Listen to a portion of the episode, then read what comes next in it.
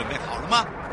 五、四、三、二、一，悠悠 Live Show 现在上拍。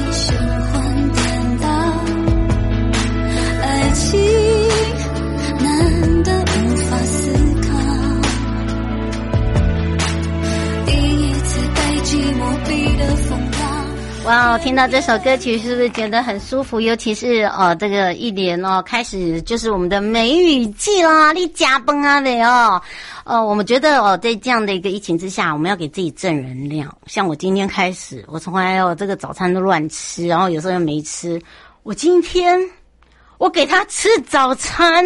我 因为我要增加免疫力，好让自己呢，呃，第一个呢才有抵抗力哦，就是让自己呢，就是说不不要不要这样在忙来忙去的时候都忘了吃，所以很重要一点就是说，当你呢，呃，觉得你自己要去增加免疫力的时候，其实你自己最敏感，就是说你会当你害怕说，诶，这个免疫力是不是已经有点嗯，呃，这个自己的这个调节不是那么好的时候，你就要赶快拼命吃。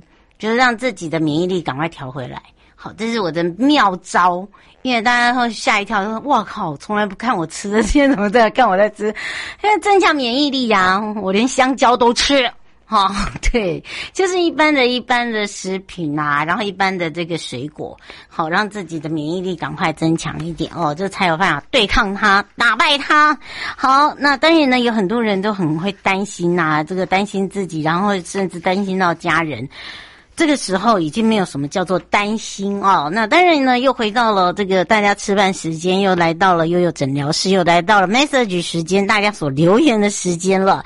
那么呃，很多人都一直在觉得说，哎，这个时间呢，哎不错哎，有时候还可以来问问问题。当然，你的问题每次都是跟一些跟我们的现在疫情是有相关的。可是呃，在我们在临床来讲，像今天呢，我这个有。Message 里面就有问到一个很好玩的问题，他说这个本土确诊啊，这就叫做连日暴增啊，然后有时候定格暴增，这到底怎么算？其实你不要去管它怎么算哦，其实应该是说你的免疫力有没有增强，或者是说你有没有那些抗体。那当然还有包含的就是口服抗病毒的这些处方。好，是不是已经都有备齐？哈，那当然呢，呃，这个裁剪呢，报量，那药品的交互作用，包含了这个开药的流程，还有系统，其实我们都还没有整个很完善，所以呢，很多的医生就担心，譬如说，这个有些人。呃，有这个投保的问题呀、啊，哈，就有这个大家都知道，就是说，哎，有这个投这个保险哦，就一定要这个做 PCR 才会有办法领。哦到最后呢，这个昨天也有一个，就是说，呃，金管会跟他们做一个这个协调哦，不是说一定要纸本或者是呃电子本不行等等。那当然呢，其实呃在这里哦，我觉得还是要比较呃认真一点了解一下，就是说，如果你是一家人确诊的话，我一直在。给大家一个观念，就是说，不要交叉的一直去再做一个病毒交叉。就是说，如果你家里已经两位成员以上，你家人有四位，譬如说爸爸妈妈、小朋友两位，我们这样来算的话，那么基本上呢，我就不希望你们是呃住在同一个屋檐下。也这个部分呢，因为第一个，它病毒可能跟你的病毒不一样。好，这点可能大家有一个认知感。那当然，呃。当家里已经有两位确诊的时候，同时另外两位也是一定要做一个快筛哦，了解哦，不要再婴儿交叉感染。那当然确诊之后，你就要黄金时期来投药，哈，不是认为说哦，这个什么都要吃药，不是，因为那个投药的时间是真的，就是人家常在讲，就是说你要把握那个黄金时期。那么指挥中心呢，其实呃，他们的应变小组之前也有讲到过，就是说有一些口服药哦。还有一些呃，相较的这个呃确诊者哦，他们在用这个口服药的量哦，反而会比较低，因为没有人去去呃真的去呃这个跟医生开这些药品。那其实这个东西呢，当你去做 PCR 啊、或者是你已经确诊了，那你就真的就是要想办法拿到口服药，因为呢，你一定要在那个发病五天之内把那个口服药哦、按时。吃完，好，第一个呢，它去杀菌；第二个呢，才有办法去克制你身体里面的病毒，然后把用水，呃，多喝水去把它这个冲洗掉。那很多人呢，拆检报告出炉之后都要等好几天，所以有时候那个投药时间就是会拉很长。所以你会看到最近的很多的药局啊，很多的这个呃，这个中药。店呐、啊，就是开始哦，就是大家用在备存药，可是备存药哦，你要记得它并不是灵丹，它也一定有有效日期，所以当你在备药的时候，真的已经发生的时候，就赶快。好，按部就班把那个药吃完。不过有医生也有很多建议啊，就是说你在做裁剪量能的时候，你要先提供给高风险族群。好，只要是有症状就直接 PCR，一旦确诊就马上给药，这才是正确。因为第一个加速裁剪，第二个确诊确诊之后的流程，然后呢，你用药的时候你才能有把在那个黄金时期把它呃使用完毕。好，而不是在那一直等。那当然有两款的那个口服药哦，就是说有一些限制，譬如说辉瑞哦，跟一千多种的那个药物有一些交叉作用，所以呢，基本上如果有慢性病的话，你一定要告知你有什么样使用慢性病的药物，哈，因为他们有一些会有排挤现象，就像我们在输血一样啊，或者是在急救一样，所以不能开玩笑。那另外呢，还有就是呃，有一些这个感染科医师有也有跳出来讲到，就是说很多的居家照护送药系统哦。真的都还没有整个建建设完善。那因为嗯、出外靠朋友，很多的朋友都是很热心，然后呢也帮忙哦，就是送药。那当然，你一定要先用开视讯跟医生讲好。这样你的朋友才有办法去帮你拿药，好，那你一定拿了药以后，我、哦、看是怎么样，譬如说放在哪里啊，怎么样来去取得等等，好，那口服量口服药呢是是最简单的方式哦，那很多人都是收到那个程序上面的一个耽搁，所以呢就变成说你要拿药的时候呢，诶奇怪，那个时间已经好像都过了，就很像你感冒要吃抗生素，然后你没有吃，然后呢你就拖了时间，然后变成说你其他器官的感染，所以在这里还是要特别提醒大家，不能开玩笑哦，就是说把握那个用药的那个黄金期。那你现在呢，如果你觉得自己你自己最清楚你的身体啊，哈，这个抵抗力哦比较弱的时候，或者是说，哎，你觉得。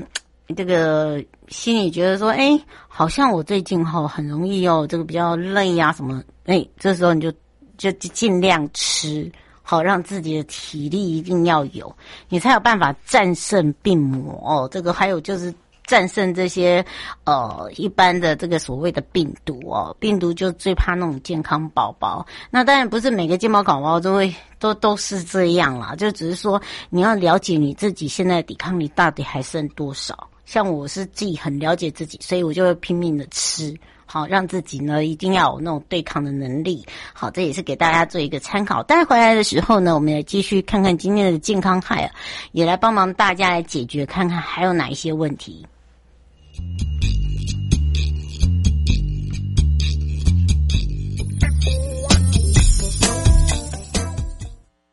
小佑到了吗？到了，你看，这里就是阿里山的李家村，出产台湾阿里山乌龙茶的地方哦。嗯，空气清新，云雾缭绕，真不愧是孕育高山茶的优良环境。来来来，喝一口，先休息一下吧。哇，香气清雅，回甘无穷。台湾阿里山乌龙茶真是茶中极品啊！高雅的茶叶品种，台湾阿里山乌龙茶。服务专线零二二三六一七二六八。正声 FM 一零四点一，生活保健样样第一。再次回到了 You Live Show FM 零四点一正声广播电台，陪同大家，我是你的好朋友瑶瑶。好的，当然呢，随着这整个一个生活方式哦，因为疫情而不同，或者是整个社会的发展哦，其实很多人对于这个儿童保护观念也不断的进步了。不仅是在立法约束一些体罚啦，或者是呃肢体暴力等等的一些行为。那今天的健康还就是大家哦，来对于儿童身心健康呢的重视之外哦，最近有一些社福团体。也公布了一项调查，发现哦，这个三年来的儿童遭到精神不当对待的人数也是，呃，不断的一些爬，就是攀升了。那各种的一个精神遭到不当的对待，那最常见的就是呃，父母在孩子面前争执，然后争执的时候，到时候就会连累到孩子，就使用一些所谓的言语暴力。那么其他的，譬如说父母期待的。孩子要听话啊，不允许有任何的反抗，或者是亲子冲突，认为说所有的错都是孩子的问题，自己都没有去检讨自己啊。那在学校的教育现场呢，也常常会看到，因为这个不健全的家庭，或者是一些比较呃这个亲子之间的关系没有那么好，对于孩子就会造成一些负面的影响。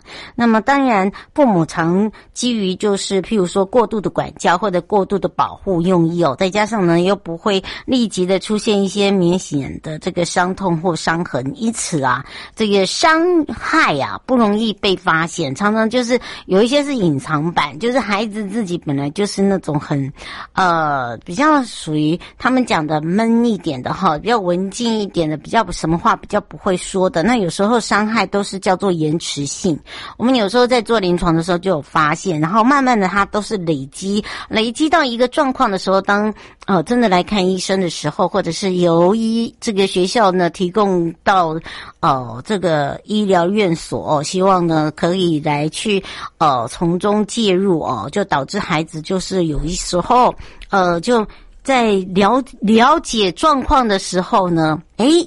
他就会开始产生愤怒，就会了解哦，这个孩子在心目中，在某些事情，他会开始愤怒，会开始焦虑，会甚至呢会忧郁。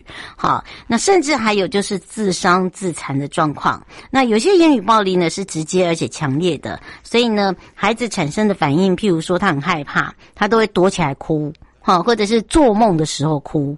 好，那也有很多很明显的，那有些不当的言语呢，对待却不容易察觉的也有，尤其是那些羞辱性的话语哦。你有时候带刺，或者是你可能用大人的语言去讲的时候，你可能伤害了他，你都不知道，甚至还有些欺骗性的，甚至还有一些哈、这个父母像开玩笑哦，然后拿别人来讲。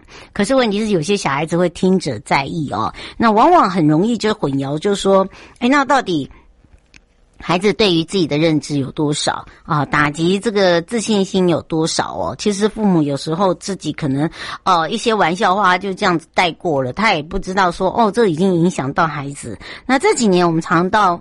尝到，还有就是听到，叫做情绪勒索，这也是最近哦，常会有听到的这这个名词啊，也就是父母常常会无意间哦压抑孩子的一些互动方式，譬如说，哎，我跟你讲，我辛苦的把你养大，哎，你就应该要听我说啊，你就应该要听我的话啊，啊，我这么做也是为你好啊，你要心存感激呀，你怎么一点没有感激感啊？那些听起来好像都是，哎。嗯，嗯就是很平淡，然后就是好像是脱口而出，但是可能就是说，孩子呢，他觉得这不是他的需求，想要简化沟通，这些理由就变成是一种借口哦，就变成说你用这样的一个方式呢，不见得是孩子他愿意可以接受的。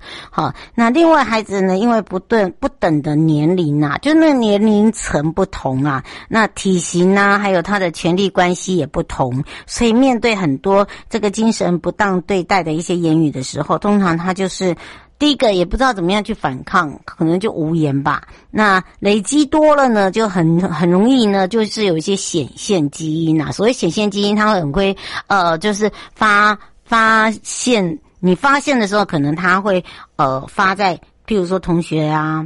啊，或者是家人的身上啊，等等哦，所以啊，有时候父母在讲话的时候，有时候要随时还是要检查一下哈，这个言语是不是已经有呃这个刺伤到自己的孩子。那多站在孩子的立场去感受一些，就是说，如果当我的父母这样跟我讲的时候，我会有什么样的一个情形啊？这样的话，第一个孩子也会接受。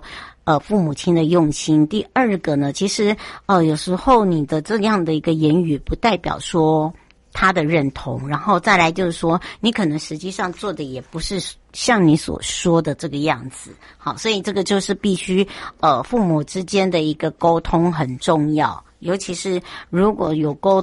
没有通哈，还是会停在那里，那就很糟糕了，就变成说定格了。那定格怎么办呢？它就是越来越压抑越大，然后呢，到最后呢，就会形成了一种叫反抗心啊。好，那很多人就说这个心理治疗能够奏效吗？过去有一些研究就讲到了患者跟治疗间呐、啊。呃，是否存在所谓的信任关系？那有些人呢会发现，现在国外很多人不相信人，哈，人跟人之间没有互信，他相信的是手机。你一定会觉得很特别，对不对？国外呢，很多的专家哦就开始哦，可能很多都是已经呃，Internet。哦，就是呃，利用网络，呃，利用很多的都是用这个网络沟通，哈，那或者是一些 App、呃，来做一些治疗，哦、呃，那慢慢慢慢就这已经变成网络科技化，这是没有办法的。那包含呢，还有一些市面上有一些健康的手机的应用程式，好，有的甚至还会呃，这个俗称说哦，有改善病症，哦，真的有那么神吗？哦，你问我，我告诉你。我怎么可能告诉你它真的有那么神？因为它是死的，它是电脑，它是设定的哦。那么心理治疗到底这个跟手机 App 是不是有有一可以划等号？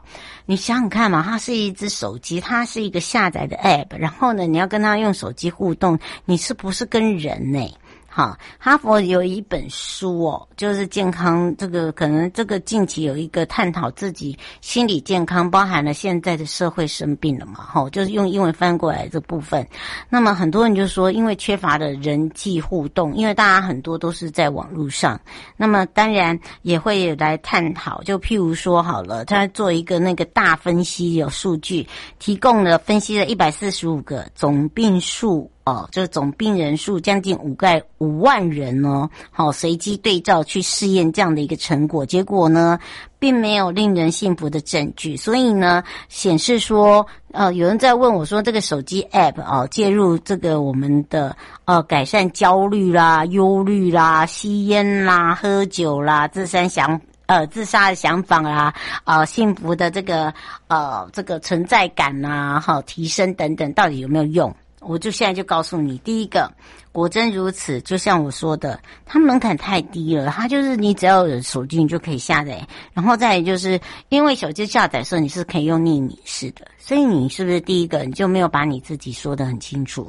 然后呢，因为它是一个数位工具，所以呢，在治疗的一个呃方式下呢，这个呢没有办法就全然的，它只能做一些统计分析，然后告诉你指引。好，那那个比较属于就是说，你要它凸显性很佳没有？哈，那身为一些所谓的临床工作者呢，他们就会认为说，这个 App 提供症状追踪啦，好，心理健康的一些技巧促进啦，啊，或者是分享进步的一些数据。譬如说那个呃分线图啊，哈，或者是辅助你啊，哦，多久没看医生了啊？哦，多久呢没有跟人哦做聊天啊？它有一些数据，这个可以哦，这个绝对是可以的。那也有一些心理学博士就是在讲到说，有些人会用那个心理健康的 APP 哦去接触，哦，没有不没有没有跟人接触，哦。譬如说，严重的焦虑、行动不便、缺乏经济能力的人，也可能因为匿名而吸引更多人的协助。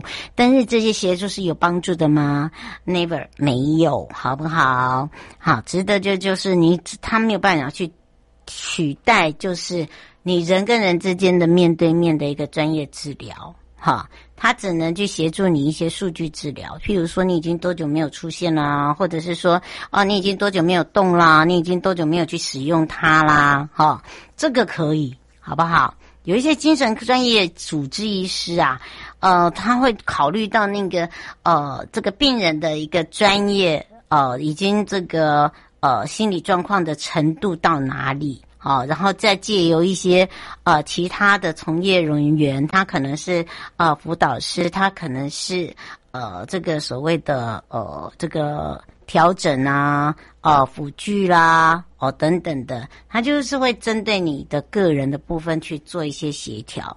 不过还是一样啦，要请大家注意一下，就是说你自己的身体现状要如何去判断，这才是重点哦。一个人陷入沮丧的时候，一定都会有，因为我都会沮丧的时候啊，所以你要理清你自己当时为什么会沮丧哦。那需要呢，呃，评估的时候也不用害怕，就是说用行动力去去做。然后你才会知道说你现在的状况是什么。那么当然有很多的呃这个心理师群啊，尤其是在身心诊所里面，他们呢就会推荐大家去下载全国自杀防治中心发展的叫做心情温度计。我记得我之前有讲过哦，这个是一个 APP，或者是董事基金会它有发展一个忧郁检测 APP，里面呢就有一些啊健康的量。表就是我跟你讲的数据表，好，然后呢，你就他他就会，你就照他的一个方式，因为它里面呢有分成人、大专以及青少年版本，那当然还有一些呢，像这个精神健康基金会啊，他们就推出了一个脑力压力红绿灯。好，你会发现哇，那个名称都好好吸引人哦。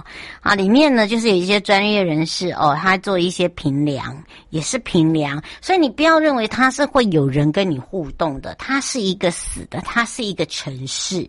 好，我一定要让大家有一个这个认知，然后呢，他会提供你真的碰到这样的状况，你的数据、你的评量表已经不对的时候，他就会建议你去呃听一些讲座。哈啊，或者是呢，哦，有些人呃会说一些冥想哦，说话、写日记，好，这都是有帮助于自己健康的一个维持。那有些是透过 APP 来做一些你平常没有做的一些健康生活习惯，能睡、能吃、能动、能笑，好，然后呢，把自己一整天哦最快乐的事情写下来。这个呢，通常呢，就是有些就是在临床上会建议大家用这样的一个辅助治疗，那包含了说话、练练唱、练练冥想、腹式呼吸、写写日记，这都是一些舒压的方式。你不要认为他说他很老套，可是你知道吗？他很老套的同时，他也可以让你的精神科医师，他可以让你的。哦，心理师呢会可以更了解你，也知道你说，诶，你最近的状况、心理状态，哈。那么当然他也会呃倾听。那有些人呢，呃，会用一些比较特别，像市面上有一些，呃，举例来讲，有那个 Have Heart 哦，这个就是也是一个这个 APP。然后呢，使用者就是把你自己现在的心里话，呃，把它说出来。然后呢，把它呢，呃，这个存起来，然后你自己在听的时候，你就会觉得，哎，我有这样子吗？好，它有一些，然后但是它里面也有提供一些，呃，这个写日记啦，啊，标注你的情绪的颜色啦，然后你就看到那种那个图表，你可能一下讲，呃，橙色啦、红色啦、黄色啦，哈，就是说你就会自己了解你一些所谓的心理变化。那还有一些呢。比较专业性的，叫叫辅导心理治疗的 APP。那基本上它就是跟临床工作者的一个共同 APP。好，在你在治疗的时候呢，就可以来做一个参考数。不过精神科主任很多在临床上面哦，他们在做一些呃这个实务的时候，呃，经常呢就会呃用一些这个导致呃患者的一些厘清不同情绪的。呃，数据量表，甚至呢还会有一些观察。那有些观察的时候，有时候会让患者有点失控，因为他又等于像我们在呃把原来他本来已经呃降低一点点的情绪感，又把它挑起来。可是问题是，这个是已经必然的。但是如果你没有那个本事，没有那个能力，你就要交给专业，尤其是精神医精神医学科。不管是主任也好，医生也好，好，因为第一个呢，他在挑起这个方面的同时呢，他就知道你的程度已经到哪里了，那他可能就会帮你用一些药物，哈，那这个部分也是可以让大家有一些正念。那我觉我觉得有一些哈，譬如说 APP 还不错啦，譬如说失眠认知行为治疗，哈，你你可以打这几个字，其实在 APP 里面蛮多的。但是你要看哦，因为它里面很多下载以后就是跟评量是有评量表是有关的。如果你平常是有在看精神科医师，或者是说你有利用时间跟你的这个呃心理师。哦，咨商师在做所谓的 talking 的时候，我觉得这倒是可以使用。那另外还有一些呃，这个焦虑、忧虑哦，那这些呢，呃，可以用一些譬如说治疗思想的一些日记的 APP。那它也是一样有一些指引，你照着做的时候，它会有一些颜色去做分辨。那当然，手机呢是现在大家好像就是不能离开的好朋友。哦，我也是一样。哦，我我以前很会背电话，我现在真的一个电话都不会背，我真的白痴。我真的有时候觉得真的，我真的不骗你。那个，我竟然会，我竟然会突然就是自己很突然觉悟说，我怎么会依赖到手机？对呀，呃，你也会啊，真的，对呀。我发现真的，我那天不知道是为什么，我就是坐坐车的时候，我就突然就发现了一件事情：如果我手机掉的话。我记得起公司电话吗？我记得起我家里的电话吗？我记得起我自己呃可以随时联络到我的人吗？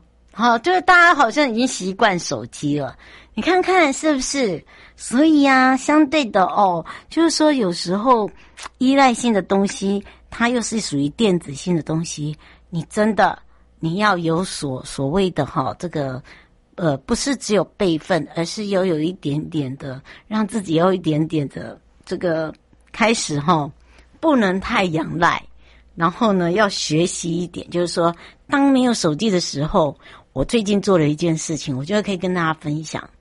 我一个，我就是我在礼拜六、礼拜天里面呢，我找一天呢、我就是完全不碰手机，然后呢，要找电话，我用手写，真的，我发现真的要诶、因为你会忘记，你真的会忘记，而且你很多事情你变成说全部都是输入在手机的同时，他如果没有想怎么办？好。然后呢，你要提醒你家的长辈，或者是你要去看你的家人的时候，他如果没有想，是不是忘记了？哦，我跟人家讲说，哎，上个礼拜可以过母亲节，很多人都忘记耶，没有啊，那才是第一个礼拜，不对，是第二个礼拜，所以你看看。你想想看，是不是有这样的一个情形？所以我们真的要自我检讨一下了。好，今天呢是好领航员，我要带大家呢来当领航员喽。好，让大家呢缓和一下情绪哦，吃饱饭呢，好，这个放松一下。今天跟着领航员，我要带大家去寻找灯塔。我一定要让大家觉得你也可以跟我一样是一个王美。我们来去看一下喽。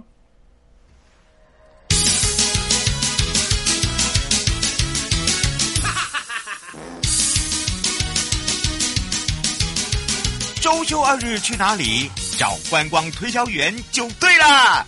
我是观光小天使瑶瑶，让我们一起悠悠玩乐趣。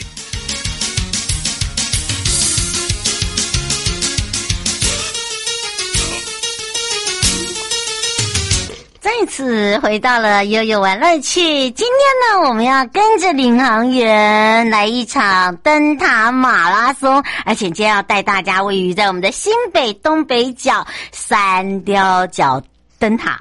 天呐，你知道吗？你也可以跟我一样变完美哦。你知道三雕角灯塔在哪儿？好，所以呢，今天呢，我们也要带大家同时在空中哦，这个吃饱饭。刚刚呢，解决我们这个听众的这个临床心理问题哦，大家不要觉得很沉，就是说怎么会这样？哎呀，放轻松，你看看哦，这个大海，然后再看看，哇，从来不知道灯塔是这么的美，是不是？是，所以呢，我们要赶快来开放零二三七二九二零，让全省各地好朋友呢认识我们的灯塔。所以今天我们的领航员呢是带大家来到了交通部航港局三貂角灯塔的盛成杰主任。哦，这个姓很特别，是不是？他本人也是一个很特别的主任。看他写出来东西，你会吓一大跳。哦，他也是个玩家，而且呢，他对于三貂角真的很熟悉哦。所以呢，这个时候我们要赶快来让三貂角灯塔的盛成杰主任来跟我们全省各地的好朋友打个招呼，哈喽！哎，瑶瑶主持人好，各位听众朋友大家好。听说你三貂角灯塔主任盛成杰，听说你是一个帅哥哎。哦，哇！然后又看到你的文章的时候，我们就大家就说，嗯，这个有料哦，对于灯塔非常的熟悉哦，所以今天要跟着悠悠来一场这个灯塔马拉松，就首先就带大家来到这个东北角的三貂角，然后就很荣幸的就找到这位帅哥盛成杰。我们的主任来介绍三貂角灯塔，所以呢，这时候要来请教一下主任啊。主任，其实大家都有听到、听过，也听过这个，听到这个三貂角，其实都会觉得很熟悉。可是真的在问到的时候，然后大家就会讲到说，哎，到底是在哪一个位置？有时候会把它找错地方。哎，你有没有发现？三貂角啊，嗯、三貂角就是在台湾的东北角的。的那个方向，它属它的行政区是属于新北市贡寮乡，呃，贡寮区，现在叫贡寮区。嗯，对，而且它那个灯塔非常的有特色，你知道吗？因因为我呃，我们大家都知道里面没有什么开放，但是呢，在外观来讲，它就已已经是一个很年纪很大，可是看不出来它年纪很大的一个灯塔，对吧？呃，对啊，因为都是在我们同仁的辛苦努力下，都只维持一个最好的状态。嗯，他到底几岁啦？哦，那天我们还在算个老半天呢。对，你知道吗？那个灯塔迷哦，现在很会追我们的节目，大家都知道我们在介绍灯塔，然后就会开始考我。哎，你知道他几岁？几岁了吗？我说你不能问我，你要问帅哥，你要问主任。听说他很老了耶。对啊，他已经八十七岁了。他是民国三十五年，就是二次大战的时候被盟军攻击过，然后民国三十五年的时候修复发光。到今年已经、哦、对八十七岁，哎，可是他看不出来耶，而且他外表非常的漂亮，尤其是如果呢，呃，这个喜爱骑脚踏车，然后呢喜爱拍照的朋友，你来到这边，你就会被他那个整个外观吸引。他不管是在哪一个角拍，那个角度都拍，可以让大家拍不一样的那种感受，对吧？对，都很漂亮，适合那个完美打卡的地方。嗯，所以我就说，今天不是只有我可以做完美，是大家都可以。而且听说啊，这个地方很特别一点，就是说它的灯器就很厉害了。为什么？为什么它的灯器是因为它的电灯吗？它的灯器应该是说，它里面，因为我刚刚有提过嘛，就是在二次大战的时候被盟军攻击过，所以它里面的灯器，不管是那个水晶的灯罩，或者是那个。那个灯塔的塔顶都有留下那个痕迹吗？的弹痕，对痕迹。嗯、然后它目前还可以在在同样维持的非常好的情况下，都还有继续运作。嗯，这是他厉害的地方。洪先生想请教一下，他说他平常有时候在拍照或者会看到红黄还是红白光，他说那个是光线的问题吗？还是里面透射出来的？哎、欸，我们在那个。那个上面那个灯塔的外面那个保护的玻璃的地方有一个红色的一个亚克力板，哦，那个板子是朝向的是龟山岛的方向，所以从海面上看过来，红色是龟山岛的方向，就指引船只说那边是龟山岛，有那个警示的作用。嗯，对哦，所以它是带有警示的作用。哦，他说因为他是摄影者啦，他一直想要问这个问题。他说因为有时候会拍到红黄。红，他他不了解那个是呃从里面反射出来，还是说是以灯光照射出来的？嗯，是等于是从灯光照射出来的。哇，好酷哦！它里面有开放吗？诶、欸，里面木呃，我们灯塔的塔塔顶都是没有开放，就是灯气室都是没有开放的，因为它是一个导航的重地。嗯，是以前呢，它就是一个非常重要的，对不对？嗯，不过倒是哦，大家会想要讲想了了解一下，就是说我们在听这个灯塔在命名的时候，都觉得有些名字呢都非常的特别，像这个三雕角也是一样，所以我们就要赶快来认识一下。既然你们是灯谜，要考我，我告诉你也考不到我，因为我现在有盛主任。对，哎，这个时候就要来请盛主任呢当我们的王子来帮我们回答问题了。哎，三雕角它的也是因为。呃，地方的命名吗？因为它是贡寮，哎，应该跟贡寮有关吧？诶、欸，应该是说当初就是西班牙的船舰经过附近的时候，就觉得非常漂亮，嗯，就就讲了一个 San Diego，就是一个拉丁语的 San Diego，嗯，然后就经过一直这样子都市传说啊，就是说大家变成闽南语的谐音，当地就变成像是变成现在的三表奖的发音这样子。我你知道吗？在这个加州哦，San Diego 那个这个地方啊，非常漂亮。那那个地方都是很多墨西哥，然后呢，很多的建筑有点像像那个三雕角的那个建筑物啊，但是他们那个都是属于不是灯塔，是教堂。对，好，所以哦，那我知道了，所以它的旧名是 San Diego 就对了。对对对，就是用闽南这个谐音的闽南语的谐音变成，然后慢慢就流传变成三貂角。哎呀，大家要记好，我们下次来考大家。好，既然大家都是那种灯塔迷这么厉害，所以呢，下次如果说刚好呢，我们三家角要办活动的时候，我们就来考大家。所以盛主任，你要把它记下来，把它记上一笔，这样让这样子的话，以后我们就知道如何去考试。所以它是在我们的贡寮这个地方，其实它也这好像贡寮跟头城这个地方，对不对？而且要上去啊，上去有一个坡度，像之前呃很多的呃这个自行车也很喜欢骑到上面去，对不对？对，对对，因为那边上面有一个集中点的打卡点，嗯，所以现在就是大家现在流行自行车环岛的话，就到台湾的灯塔四个极点做打卡，然后三角角是集中点，所以也是一个很热门的地方。嗯对，没错，所以哦，难怪这个我们刚刚在这个讲的时候，大家就说，哎，你忘记啦，以前不是呢，呃，各个的灯塔只要打过卡，然后呢，它就会有一个这个标示，然后就变很把它这个串联起来，呃，极东、极北、极西、极南，对不对？其实你知道，全台的灯塔不是只有这四个灯塔串起来哦，是有非常多哦，对不对？嗯，那三貂角的灯塔又是我们台湾的眼睛，又是以这个东边最美的灯塔，所以是极东。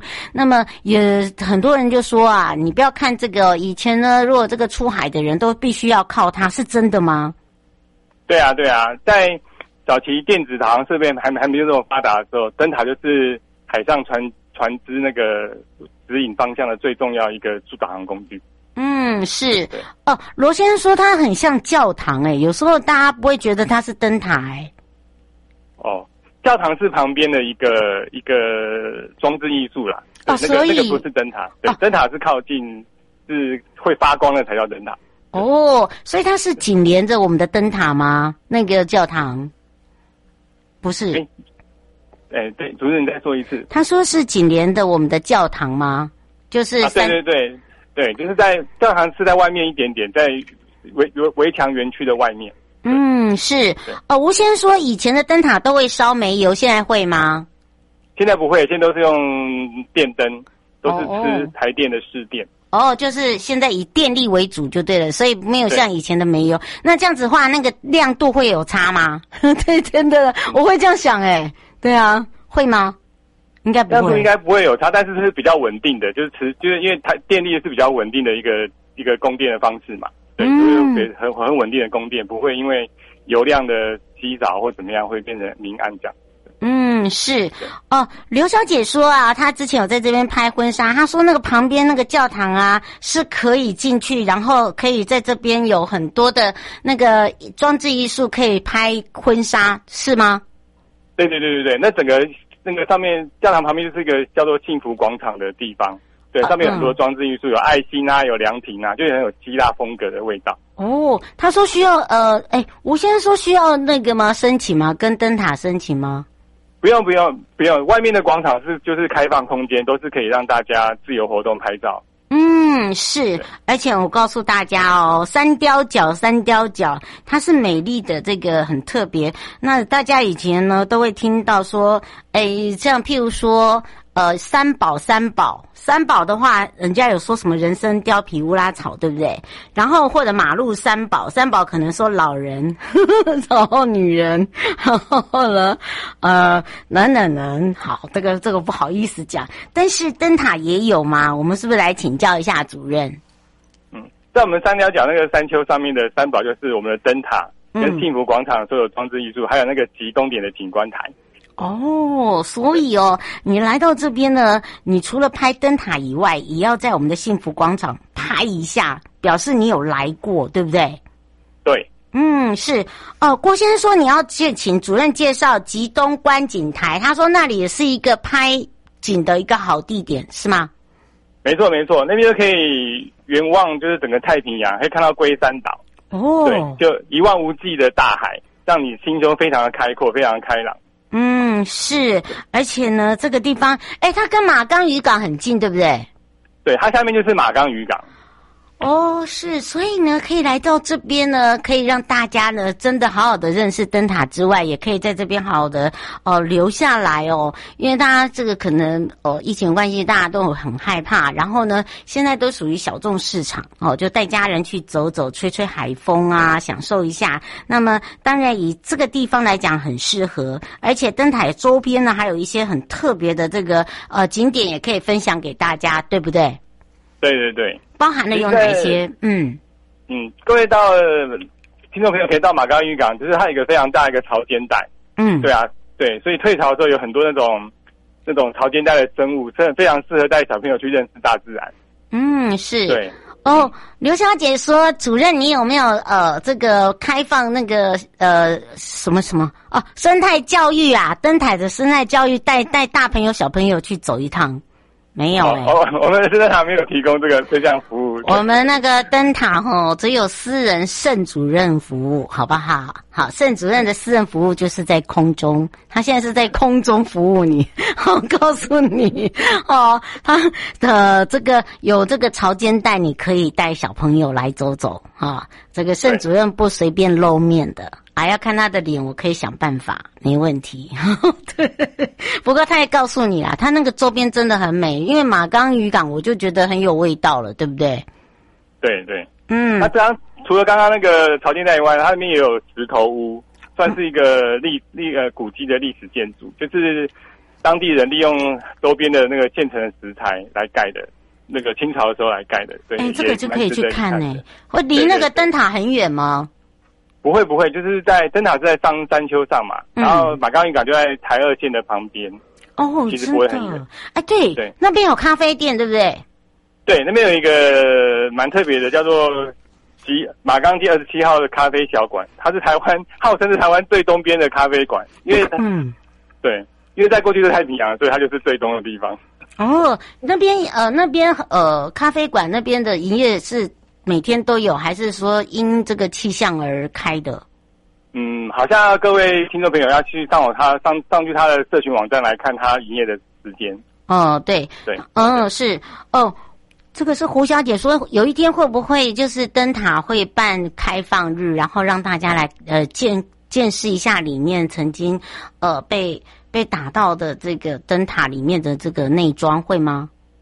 嗯，比较难呢。对，目前不是比较没有这个规划，因为它里面空间也蛮很狭小。嗯，对。你有没有发现，我们没有没我们开放，基本上我们也不会开放到很里面。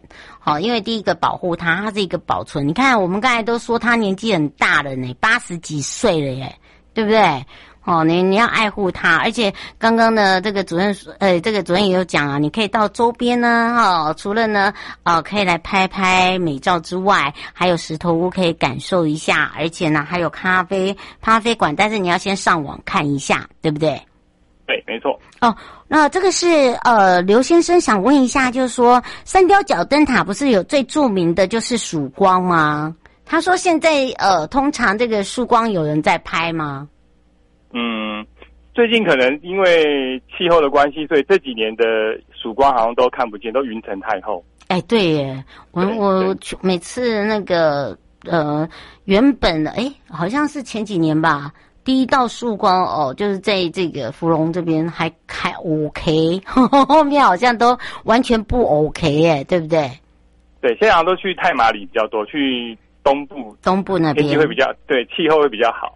嗯，是，呃，这个是呃，徐小姐问说，请问一下，如果不骑自行车的话，呃，光开车或者是说坐火车可以到达这个地方吗？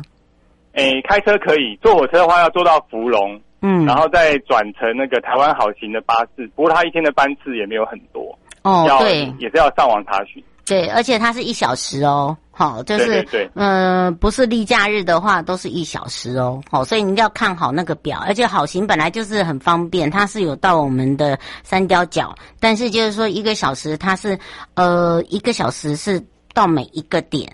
好，所以你自己要先算好那个时间。不过你爱拍照的人，那个一小时不算什么啦，对啊，很快就会一下就过了。所以你自己要抓好。而且，呃，三貂角灯塔后哦，诶，这个大家可以来到周边啊，不只是拍照，还有可以做呃这个自行车的慢活，还可以像最近啊，呃，这个石花菜啊，这做了很多的这个石花冻啊，石花料理，还可以到我们的龟山岛呃周边去畅玩一下。所以呢，你可以做一些功课哦，借由刚刚我们盛主任所说的呢，诶，让大家哦，就是说，除了以这个我们刚刚三貂角灯塔为主，然后你把周边把它串联起来，就变成是一个很好的假期。最后，我们特别提醒大家的地方，嗯，就是现在疫情嘛比较严重，所以大家旅游的时候也要注意那个自己的防疫的。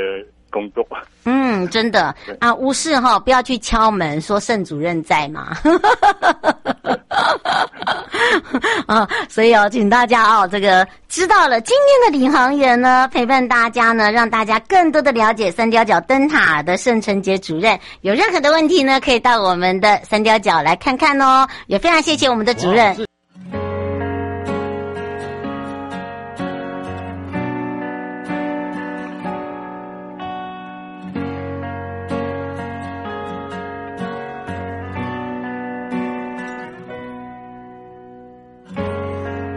像一座迷宫，但我不走。